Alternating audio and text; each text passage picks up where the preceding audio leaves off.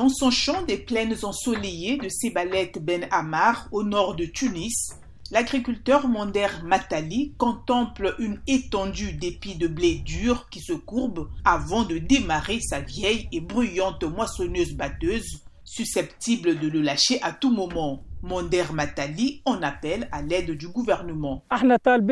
Nous demandons à l'État de prendre en considération la situation des petits agriculteurs afin de les aider à changer ce matériel qui est très cher. Le petit agriculteur ne parvient pas à acheter du matériel comme les machines ou tracteurs. Il préfère louer pour une année ou la laisser en jachère jusqu'à ce qu'elle ne soit plus ensémencée.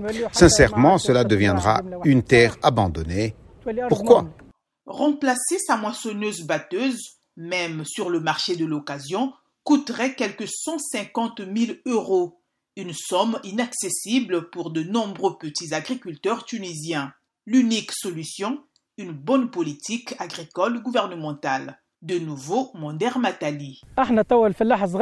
S'il y a une volonté de l'État, une politique agricole de l'État, nous, les petits agriculteurs, nous pouvons augmenter la production de 50 à 90% Si l'État nous subventionne au niveau du matériel, des pièces détachées, sur l'ammonitrate, les insecticides. L'homme, comme de nombreux autres agriculteurs qui peinent à trouver ou acheter des pièces de rechange, vit dans la hantise d'une panne mécanique majeure qui se traduirait par la perte de la totalité de sa récolte.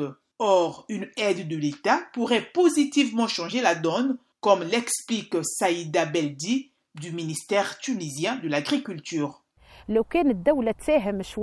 Si l'État participe un peu à l'achat des outils agricoles et des intrants, qui sont deux facteurs qui peuvent augmenter la production, cela incitera les agriculteurs à se développer. Il faut encourager l'agriculteur. Si cette année il sème 10 hectares, l'année suivante il en sèmera 20. La Tunisie compte environ 3000 moissonneuses batteuses, dont 80% sont vieilles et très gaspilleuses, ce qui représente un important manque à gagner, reconnaît Faten Kamassi, chef du cabinet du ministre de l'Agriculture. Elle assure aussi que son ministère prévoit de soutenir les coopératives agricoles pour acheter des moissonneuses batteuses à usage collectif et aider les agriculteurs à se procurer de meilleures semences, à obtenir une assistance technique et des prêts garantis par l'État. Les deux piliers, c'est le conseil et le financement.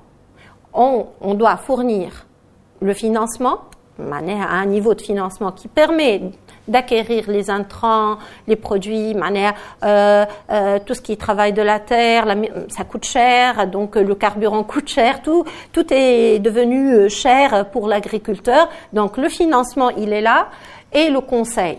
Le ministère tunisien de l'Agriculture espère également augmenter la superficie des terres agricoles consacrées au blé tendre la saison prochaine. Depuis avril, le gouvernement tunisien a dévoilé une série de mesures pour améliorer la situation dans l'espoir d'atteindre la peine dans l'espoir d'atteindre la pleine autosuffisance en blé dur d'ici 2023. Objectif passer de 560 000 à 800 000 hectares semés en blé dur.